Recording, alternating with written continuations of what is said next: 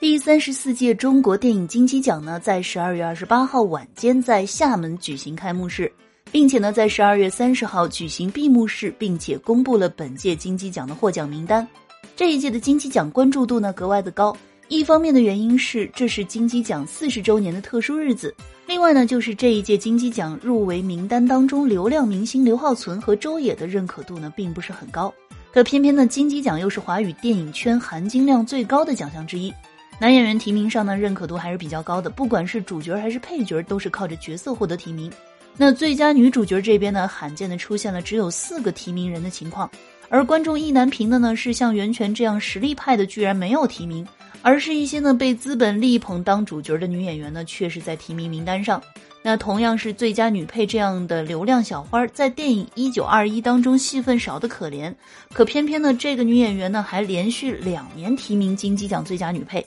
那这样的情况呢，确实让大部分的观众不满意。当然，在结果最终出来之前呢，大家也不用过多的猜测。我们呢，不妨把注意力集中到这届金鸡奖的开闭幕式上。